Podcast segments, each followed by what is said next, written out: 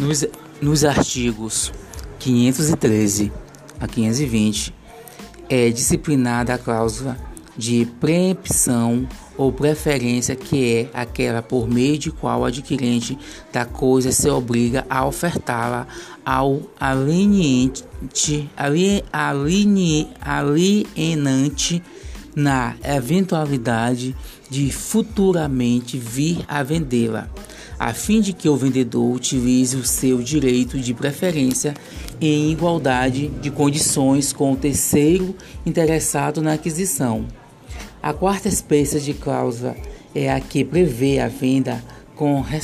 com reserva do domínio prevista nos artigos 521 a 528 do Código Civil. Nas lições de Carlos Roberto Gonçalves, a venda com a reserva de domínio constitui modalidade especial de venda de coisa móvel, em que o vendedor tem o próprio a própria coisa vendida como garantia do recebimento do preço, só a posse, a posse é transferida ao adquirente. A propriedade permanece com o alienante e, a e, e só possa aquele após o recebimento integral do preço. Por fim, o código regulamenta o pacto adjeto da venda sobre documentos, artigo 529 a 532, dispondo no artigo 529 que na venda sobre documentos